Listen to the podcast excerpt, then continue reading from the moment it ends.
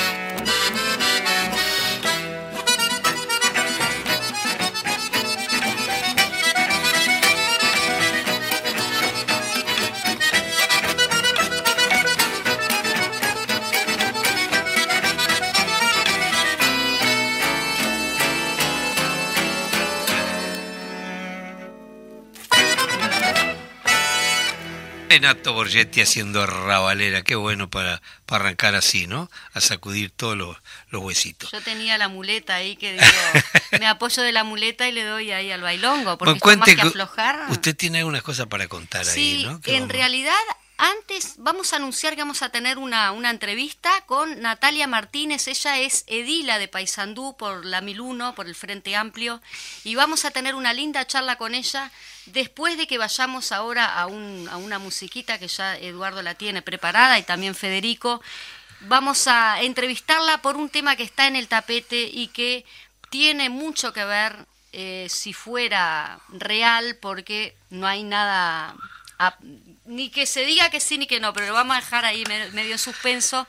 Eh, vamos a estar hablando con ella por el tema también de género. Hoy es el tema género nos va, nos va a copar el, el programa. Y como vamos a hablar de deporte, eh, yo elegí para compartir con ustedes esta canción de Manuel Picón, este músico uruguayo que vivió en España muchos años, eh, cantada por Alfredo Citarrosa sobre este personaje del fútbol tan emblemático de Brasil, Garrincha. Vamos a escuchar a Alfredo entonces y después vamos a, a ir a la comunicación.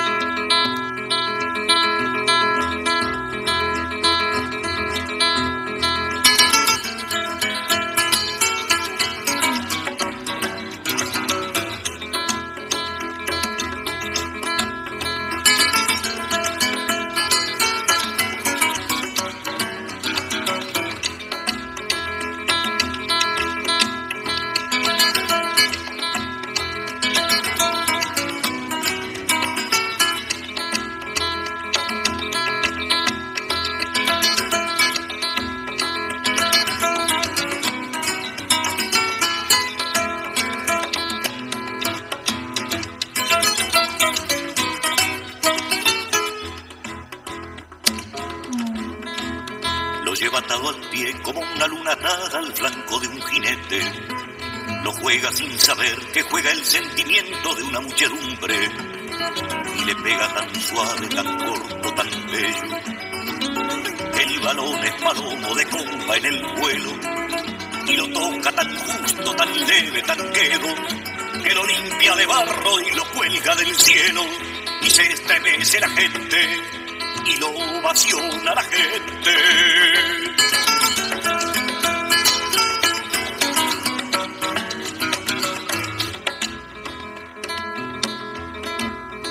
lleva unido al pie como un equilibrista unido va la muerte.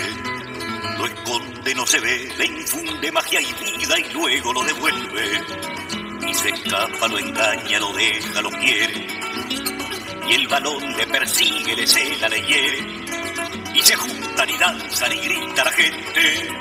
Y se abrazan y ruedan por entre las redes. Y se estremece la gente y lo ovaciona la gente.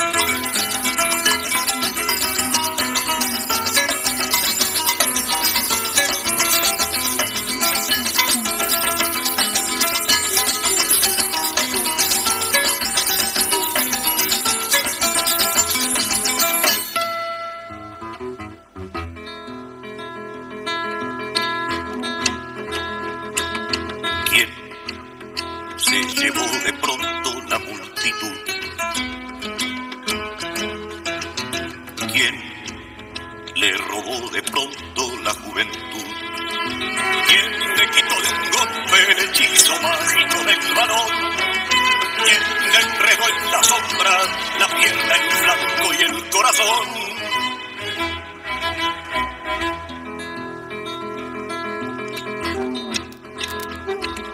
¿Quién le llenó su copa en la soledad? ¿Quién lo empujó de golpe a la realidad? ¿Quién lo volvió al suburbio venenoso y turbio de la niñez. Quien me gritó en la cara, usted no es nada, ya no es usted.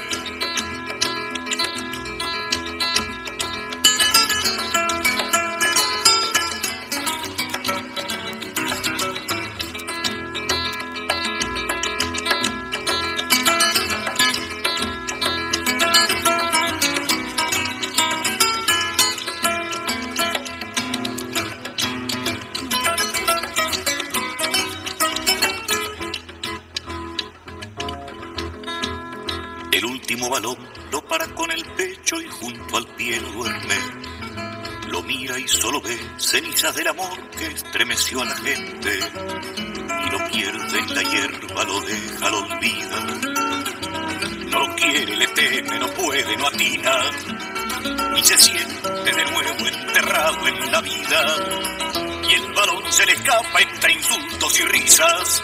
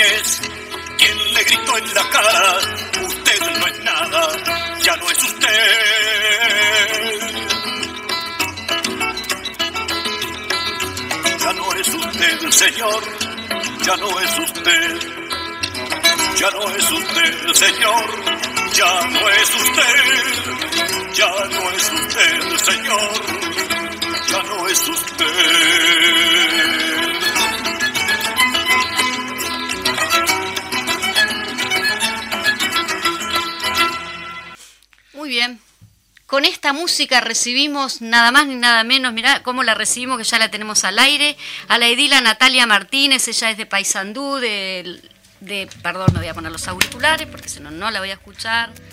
Ahí va.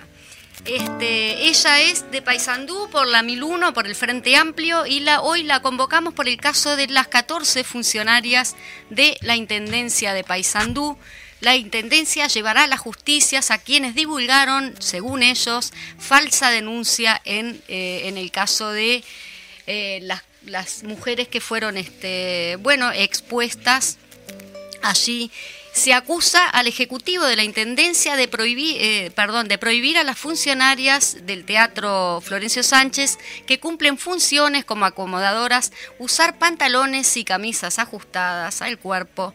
El secretario general Fermín, eh, Fermín Fariña niega estos hechos y que dice que se pretende exponer el, a escándalo público justamente a la Intendencia. Él diría no entonces que sería un problema político. Por allí tenemos a Natalia Martínez. Natalia, te damos la bienvenida acá con Eduardo. Hola, buenas tardes. Buenas tardes, un gusto estar con ustedes. Un saludo a la audiencia. Para nosotros también, que somos un programa interdepartamental.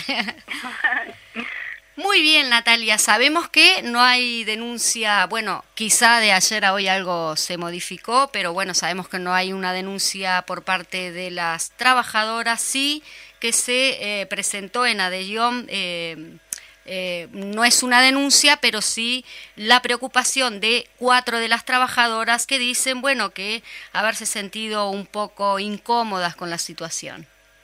Este, sí, em, la Intendencia dice que va a llevar a la justicia a quienes divulgaron falsas noticias en las redes sociales.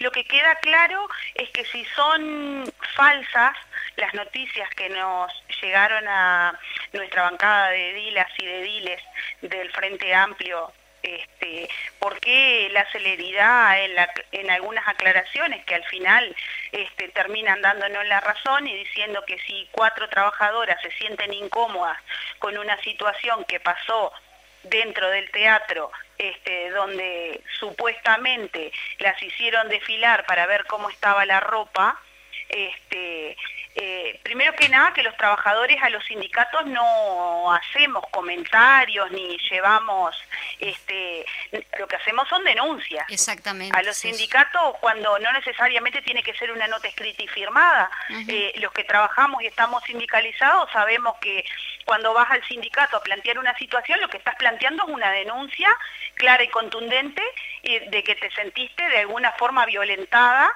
por los hechos que sucedieron eh, dentro del Teatro Florencio Sánchez. y no es este, menor tampoco eso.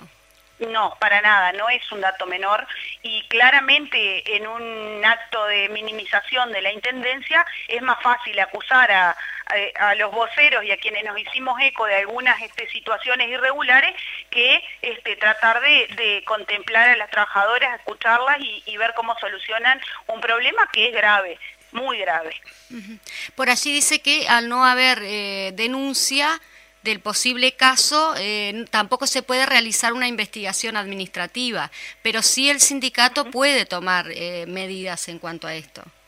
Por supuesto, el sindicato es quien hoy está con la potestad de llevar adelante algún tipo de negociación, charla, reunión o lo que el sindicato considere y ahí nosotros no, no tenemos injerencia y no tenemos forma de, de, de eh, meternos, digamos, de alguna forma en esa negociación porque somos respetuosos de los sindicatos y de lo que significa para los trabajadores esa herramienta, que sabemos que, en, este caso las trabajadores fueron, y no como dice el diario, que fue una acompañada por tres, o sea, claramente fueron cuatro trabajadoras a hacer este, eh, su denuncia al sindicato, y, y bueno, veremos qué es lo que resuelve a con respecto a este tema. Esperemos que eh, la herramienta sea utilizada como corresponde en defensa de las y los trabajadores, ¿no? por, allí también hay un claro ejemplo de miedo en cuanto a que primero era una de las funcionarias que decía, este, que dice haberse sentido incómoda y ya del hecho de haberse sentido incómoda me parece que ameritaría también este, este respaldo por parte del sindicato, sino que después fueron dos, fueron tres, también habría, esto obviamente lo digo eh, a título personal, ¿no?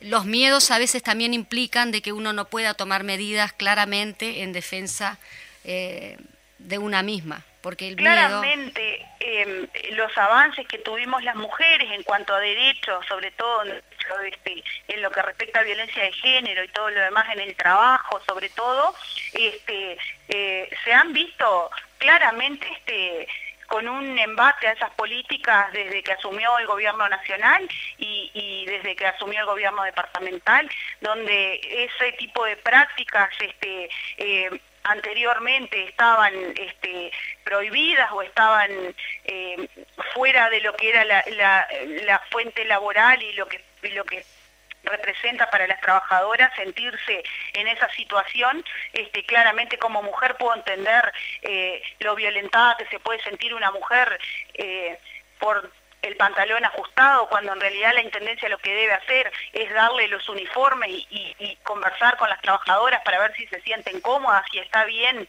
este, el uniforme que ellos le dan o no, y, tener un diálogo de respeto y no ese tipo de actitudes, ¿no? Sí, eh, por allí una de las... Este, una de las trabajadoras dice que eh, pasó por una situación que no debió pasar. Eh, claramente. En este, en este momento, ¿en qué está todo ese proceso? Digo, ¿el sindicato va a tomar acción?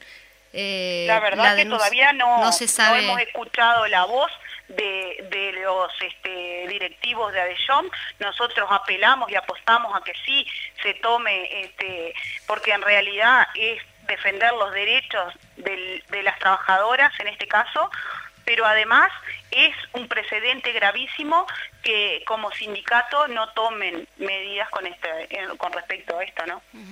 Sí, evidentemente no hay mucho avance en eso, pero igual nos parecía relevante, importante, ya que los medios masivos de comunicación, las redes sociales, eh, están sacando esa noticia entre comillas, nos pareció que este programa quizá pudiera reflejar un poco la transparencia de lo que realmente está pasando.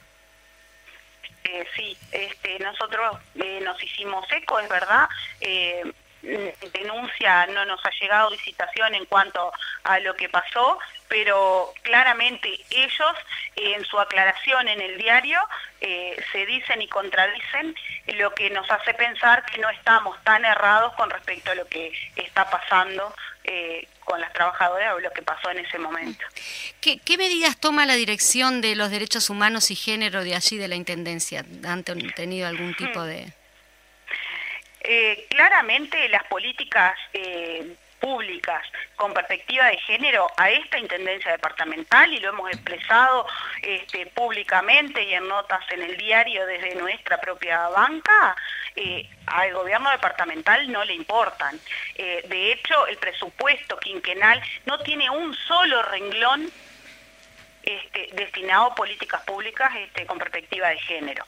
Eh, cuando argumentamos el voto negativo con respecto dentro del, presupuesto, ¿no? el día de la, votación del presupuesto con respecto a que no habían políticas con perspectiva de género, eh, se nos dice que el encargado directo de las políticas de género es el secretario general de, la Intendencia, el señor Fermín Fariña, que este, unos días anteriores eh, se negaba a expulsar de, la nómina de trabajadores a un golpeador, este, condenado por la justicia además.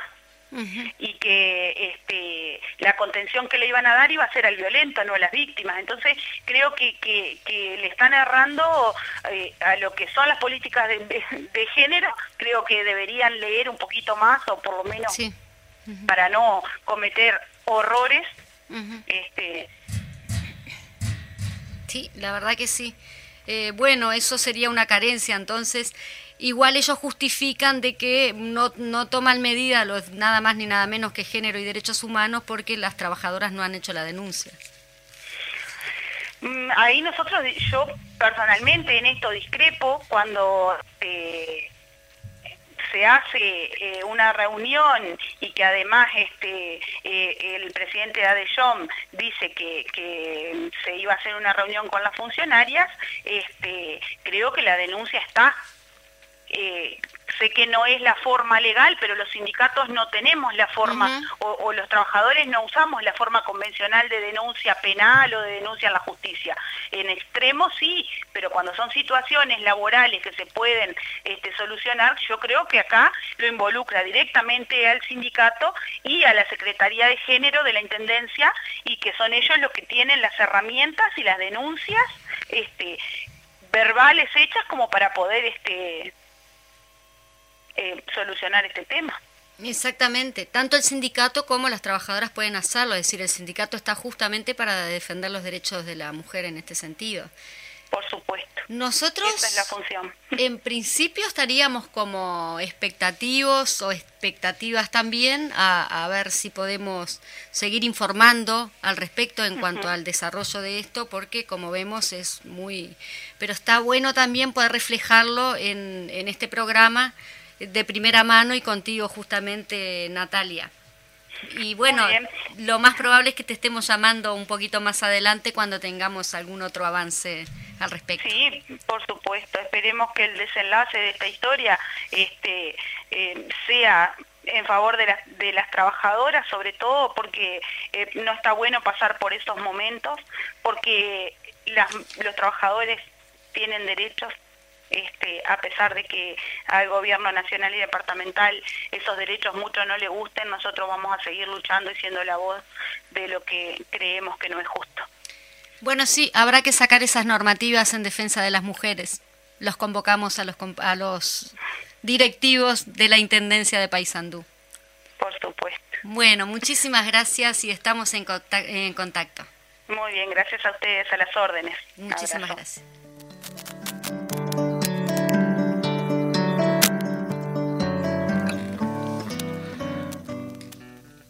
Tema, ¿no?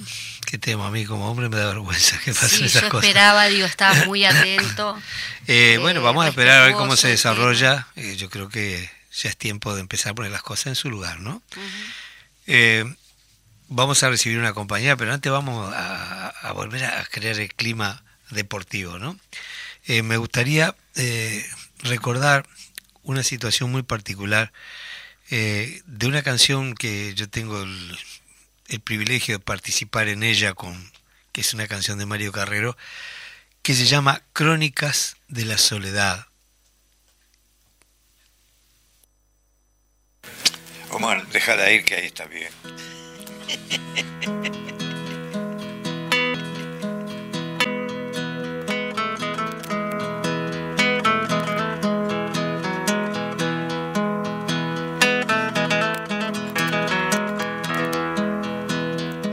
aquel escenario desbordante, bajo una verde y amarela bacanal, con un sueño de canuto en los botines, llegaron solos como un vestuario después de una derrota, como ese gol aguardentoso de Soler, de pie frente a la turba vocinglera, se hallaron solos.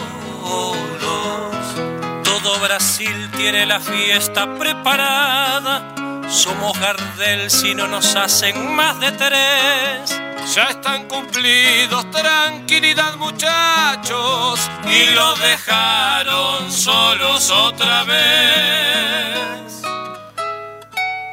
Retumba fuerte, los de afuera son de palo, los condenados se resisten a perder. Para en el mundo se cayó la estantería, cuando Barbosa vuelve al fondo de la red. Vayan pelando las chauchas, vayan pelando las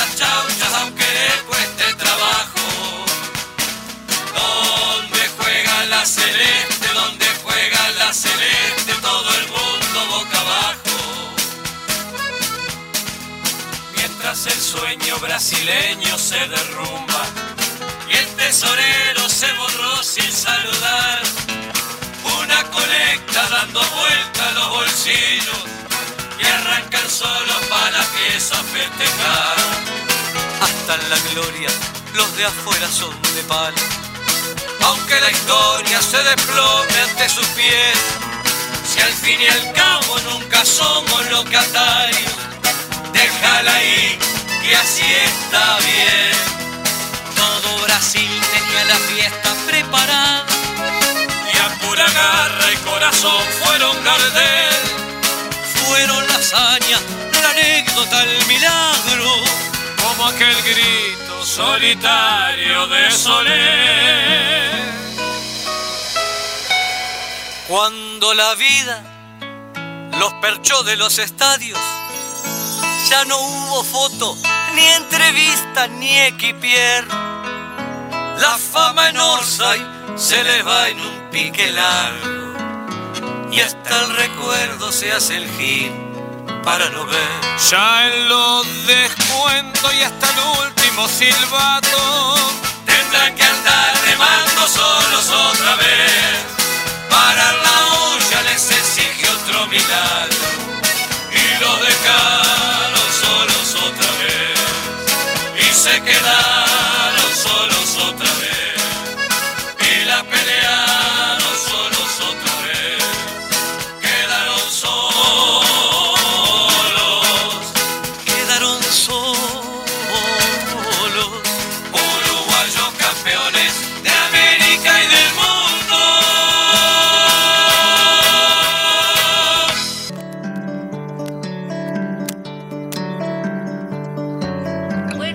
volvemos de la previa y volvemos de la tanda publicitaria y estamos acá con Valeria Colman, una joven jugadora de Nacional desde 2019 y, participó en el proceso de selección juvenil y mayor concurriendo a los sudamericanos sub-20 2008 y 2010 y Copa América del 2014 y 2018. En Nacional salió campeona en el 2010, 2011, 2012 y 2020. Participó en las Copas Libertadores en 2011, 2012, 2013 y 2016. Es profesora de educación física y el año pasado terminó el curso de director técnica, es decir, que es todo. Director técnica, eh, jugadora de fútbol, profesora y está trabajando en este momento en fútbol infantil de Nacional con las categorías 11 y 13, categorías femeninas. Jugó en equipos femeninos desde el 2003. ¿Cómo estás? Buenos días para todos. Me encanta, Valeria, que, que nos hayas aceptado, bueno, que te hayamos convocado acá, a la radio. Eh, ¿Cómo empezar con, esta con, con este tema que, que, es candente, la mujer, el rol de la mujer en el fútbol como futbolista, eh, todo lo que es la invisibilidad pública de la mujer futbolista, eh, los estereotipos también, ahí juega mucha cosa. Sí, de a poco se, se, va se ha ido como este, ese estereotipo mejorando, ¿no? Pero antes eh, era la machona, era este, la, la, la que no se no iba con los rasgos de una mujer, ¿no? En la sociedad, la que siempre estaba jugando con varones. Eh, y bueno, de a poco eso ha ido cambiando, pero bueno, todavía existe, ¿no? Ese, ese estereotipo de, que la mujer para muchos no, no debe hacer ese tipo de deportes. Y en cuanto a la proyección del mismo, ¿cómo, cómo se ha ido dando? Porque todavía como hay una invisibilidad, ¿no? Sí cuando es un deporte bellísimo, yo siempre digo que debe ser el deporte más, democrático que hay, porque 22 personas se divierten con una pelota en un campito, ¿no?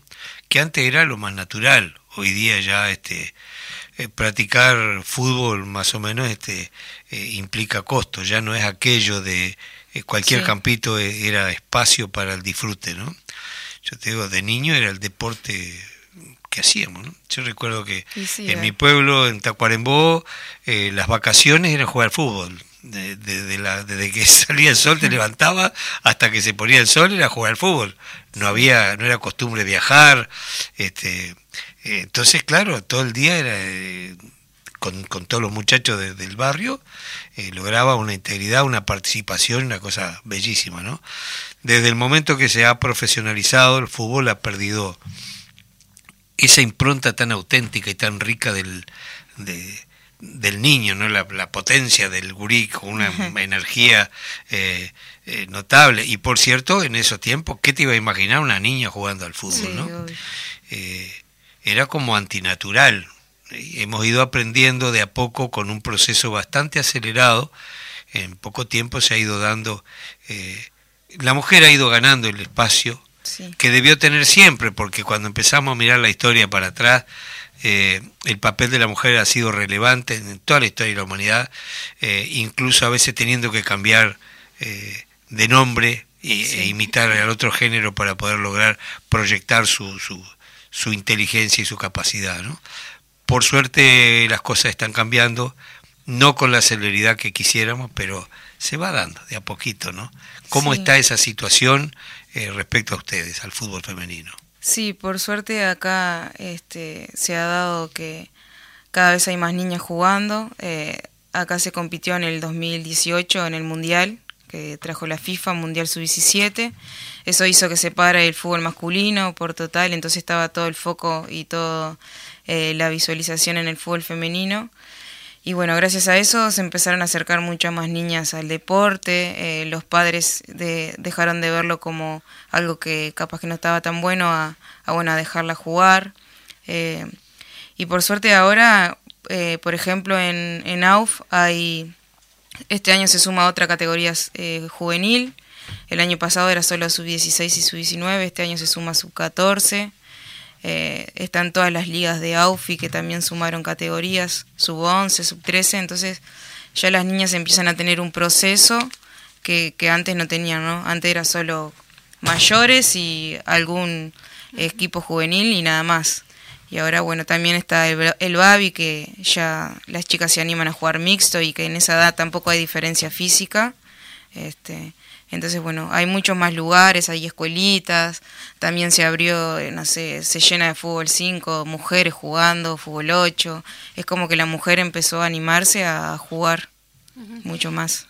Eh, y quizá inclusive no hablando, digo, siguiendo el pensamiento de Eduardo, quizás inclusive la mujer quería jugar en aquel entonces y no se lo permitía la propia sociedad, ¿no? Claro. Es eso, es como que ahora el espacio se abrió para la mujer y se animó, se abrió y vas a un fútbol 5 y no puedes ver este 10 mujeres jugando normalmente. Y en el, caso de la, violencia este, deportiva, eh, ¿cómo la manejan? Eh, en el juego. Sí, sí, porque, eh, bueno, eh, el sistema ha generado que, el, que todo juego sea eh, absolutamente competitivo y más allá de la belleza del mismo, ¿no? Eh, yo te digo, yo disfrutaba mucho en una época que yo trabajé en AEBU durante mucho tiempo, en la década del 70, y disfrutaba mucho, iba a una cancha que había en la escollera de Sarandí, y subían, eh, se, subían a la cancha cada personaje, que era increíble, iban a jugar.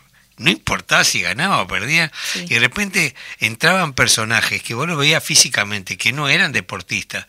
Pero en ese rato que entraban, hacía tanta maravilla, que era una cosa increíble. Eh, veía mejor fútbol en el estadio. Pero eh, después, bueno, el hecho de transformarse en un, eh, más que nada en el, profesionalismo en una cuestión eh, básicamente comercial y no, no este, profesional en el sentido de la palabra, ¿no? Sino más que nada este, eh, con, todo el sistema económico detrás, ¿no? Eso ha llevado este, a, a que la competencia sea en, en un grado este, desmedido, este, ya como una batalla, ¿no? En algunos grados, esa concepción, ¿no? yo creo que el, el deporte es bellísimo y es este, inherente al ser humano desde el, desde el vamos, del nacimiento, y una necesidad desde el punto de vista físico, ¿no? Para desarrollarse en todo su potencial, incluso para estimular este, desde el punto de vista eh, de la inteligencia, ¿no? Este, no, no es solamente eh, la, la, poner la, fuerza bruta, sino este, toda la, capacidad, la inteligencia, ¿no? Entonces a veces vos vas a ver un partido, hay un personaje que es eh, pintoresco para verlo jugar, y de repente cuando hace una jugada de esas bellas, eh, a la otra pasada lo mataron. Entonces ya te desestimulás de mirar. A mí me pasa eso, por lo menos. No sé si alguna gente te... Eh, yo no soy fanático de nada, me, me gusta disfrutar de las cosas, ¿no? es, es diferente, muy diferente al fútbol masculino. Si, si te pones a ver este fútbol profesional de, o selecciones, eh, es un fútbol mucho más asociado, no es tan violento, eh, no va tanto al choque, o si hay algún choque te levantas y seguís jugando, tampoco está eso de este tirarse, rodar y e, esas cosas que, que hacen Mm, se hizo mucha costumbre en el fútbol masculino o tampoco eso de andar este hablando con el árbitro, gesticulando. Creo que el fútbol femenino es totalmente diferente en ese sentido. Es un, fútbol mucho más social, más asociado, se trata de jugar mucho más este asociación con la pelota, no tanto ir al choque y, y bueno, siempre hay este, sí, claro genera, la, la, la competencia genera también eso, ¿no? Querés ganar y, y a veces genera algún conflicto, pero no es tanto como se da en, el fútbol masculino. No, no, es ganar a toda costa, sino ganar con derecho a ganar por la capacidad del desarrollo. A mí lo que me llama la atención es eh, que uno, bueno, los medios masivos de comunicación o los, o los medios hegemónicos eh, no, no está tan visibilizado, es decir, promueven mucho, inclusive hasta los cuadros chicos, siempre hombres, pero no, eh, no se ve mucho en los medios de prensa, la prensa no apoya tanto al fútbol femenino. Sí, no sé si ustedes han, bueno, obviamente lo han percibido y qué opinión te amerita. Sí, lo, los medios son algún diario que hace años viene este, sacando notas y de, eh, visualizando el campeonato y resultados, pero los medios masivos, como puede ser un canal abierto, un informativo central, eh, algo así que pueda decir, bueno, se está jugando un campeonato, estos son los resultados, simplemente unos minutos, ¿no? En la parte deportiva no, no se ha Habiendo tanto programa deportivo, ¿no? De eso que, que, hay un montón y que te cuentan lo que vos viste, de horas y horas y horas de programa, te cuentan lo que vos viste. Este, Qué raro que no Sí, o te llaman para algún clásico, algún partido así y está. Después el seguimiento del torneo no es casi este de algún diario y, bueno, este las redes de, de AUF que ahora están mucho mucho mejores que hace años, ¿no? se nuclean las jugadoras de fútbol, es decir, tienen alguna asociación, alguna algo parecido a un sindicato, están pensándolo. Sí, hace tres años eh, Personalmente yo tuve una reunión en Chile con la asociación de jugadoras allá y bueno, vine ahí con ese bichito de empezar a, si no nos juntamos, eh, es muy difícil que las cosas empiecen a cambiar, ¿no? Porque si vos no haces algo de tu parte, no va a venir otro a, por hacerlo por vos. Y bueno, ahí empecé a juntar a las jugadoras, a ver qué pensaban, este, y por suerte desde esos, este, desde el 2018 empezamos ahí a, a juntarnos, tenemos un grupo, capaz que no, no tenemos la representatividad de todo, de todos los equipos, pero bueno, es algo que seguimos trabajando día a día y por suerte hay un núcleo de jugadoras que viene hace años trabajando sobre eso. También ahora que cambió el estatuto y el congreso de AUF, en que entraron los jugadores y las jugadoras ahí, tenemos un lugar con, con la Asociación de Jugadores del Uruguay que nuclea jugadores profesionales, fútbol femenino, fútbol playa, fútbol sala. Entonces ahí también tenemos como ese apoyo y ese manejo directo con Matías, que es eh, uno que está en, en AUF, que está por los jugadores, y tenemos como el contacto directo y todo lo, lo que tenga que ver con, con, inquietudes que tenga el colectivo y eso, eh, lo vamos charlando. Y bueno, es como que va creciendo de a poco esa organización y las jugadoras de a poco nos van como este reconociendo y cuando necesitan algo se acercan entonces se empieza a dar más diálogo y, y bueno, por suerte este año se empezó a dar mucho más diálogo que, en los años anteriores entre todas las jugadoras. ¿Y tu experiencia como, bueno, dando clases por aquí, lo decíamos, fútbol femenino juvenil? Sí, sí, empecé el año pasado, en Nacional abrió este, las categorías infantiles y bueno, como soy profe y también había terminado el curso de técnica, me dijeron que les gustaría que esté ahí con ellos, que la idea también del club era como empezar a incorporar mujeres este, referentes de que estaban hace años eh, en distintos roles para empezar a, vincularse directamente con el club, no solo como jugadora. Y bueno, me gustó la idea para empezar a agarrar experiencia en lo que es dirigir, porque es lo que me interesa hacer después que deje de jugar. No tanto la parte eh, física. Falta mucho, ¿no? Sí, espero que sí. Este, entonces, bueno, es, es algo muy lindo. Las niñas vienen con mucha ilusión, con muchas ganas de jugar. Eh, son una esponja, absorben todo lo, lo que uno le, le, va diciendo. Este, estoy muy, muy contenta con, con ese rol. Te, hago una, una, pregunta.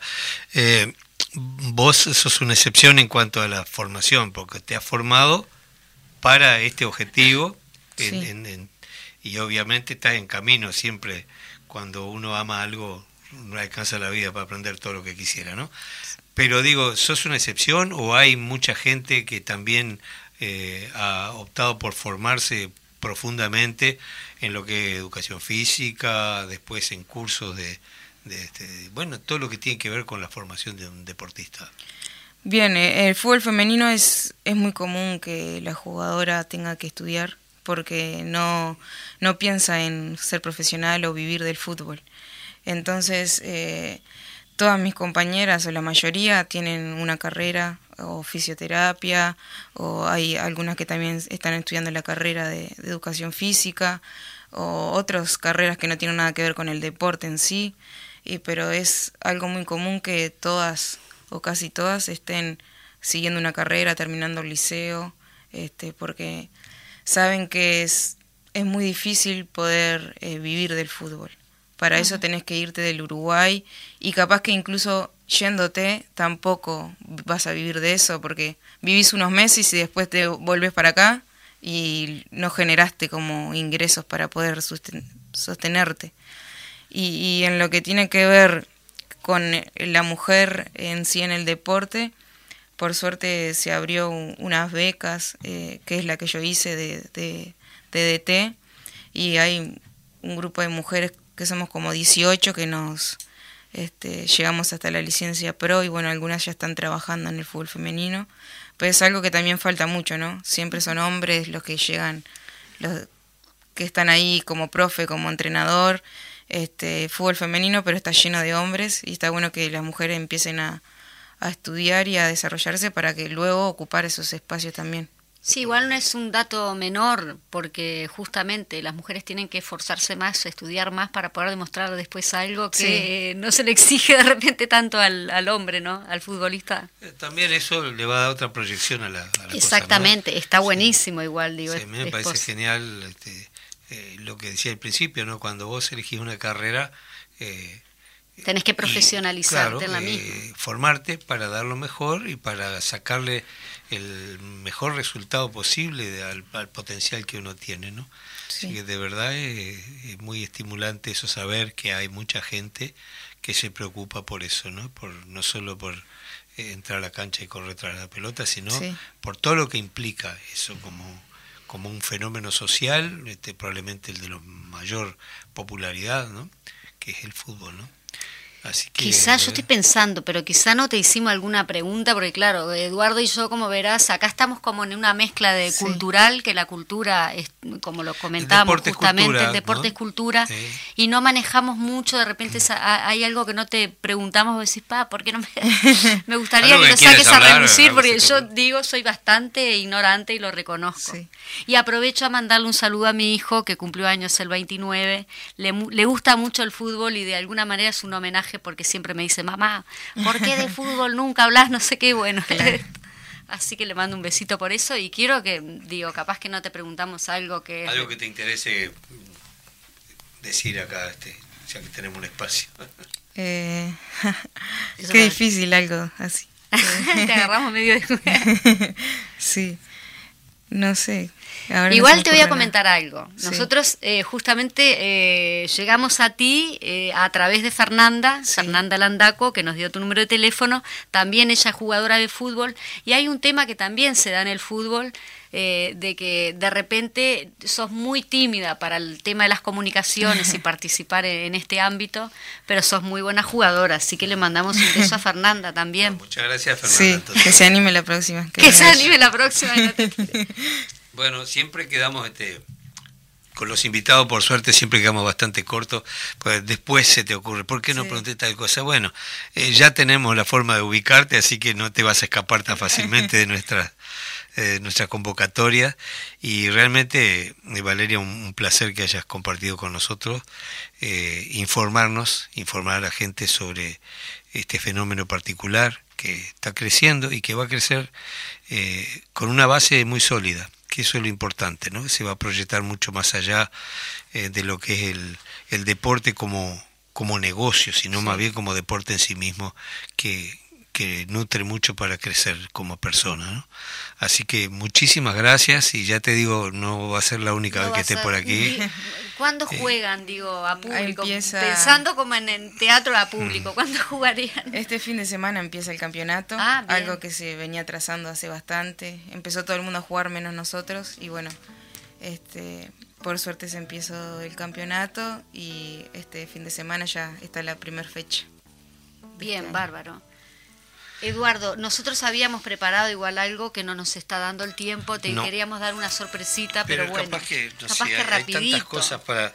Eh, que estuvimos investigando sobre la relación o el relacionamiento entre el teatro, la música, la cultura en general con el fútbol. Y obviamente investigamos sobre Eduardo Galeano, que tiene un libro justamente que habla del fútbol. Por acá, yo tengo por acá algo que de repente lo leo, dice, los jugadores actúan con las piernas, en una representación destinada a un público de miles o millones de fervorosos que a ellas asisten desde las tribunas o desde sus casas, con el alma en vilo. ¿Quién eh, escribe la obra? ¿El director técnico? ¿La obra se burla del autor? Su desarrollo sigue el rumbo del humor y de la habilidad de los actores y en definitiva depende de la suerte que sopla como el viento donde quiere. Por eso, el desenlace es siempre un misterio para los espectadores y también para los protagonistas, salvo en caso de soborno o de alguna otra fatalidad del destino. Y bueno, está buenísimo. Eh, no, nos tenemos que ir y nos vamos a ir escuchando a Gustavo Nocetti, ese gran maestro de la canción mm, popular. Eh, una canción de Ferrer y de Astor Piazzolla que se llama Libertango. Con ella va un abrazo fraterno a todos los que están allí del otro lado acompañándonos y muchas gracias por estar allí y por permitirnos ser parte de su vida cotidiana todos los jueves y a Federico que hace posible este puente. Bueno, muchísimas gracias a todos. Nos volvemos a encontrar el jueves que viene. La verdad, un placer tenerte. Uno siempre aprende todos los días y eso es importante. Un besito, un abrazo. Chau, chau.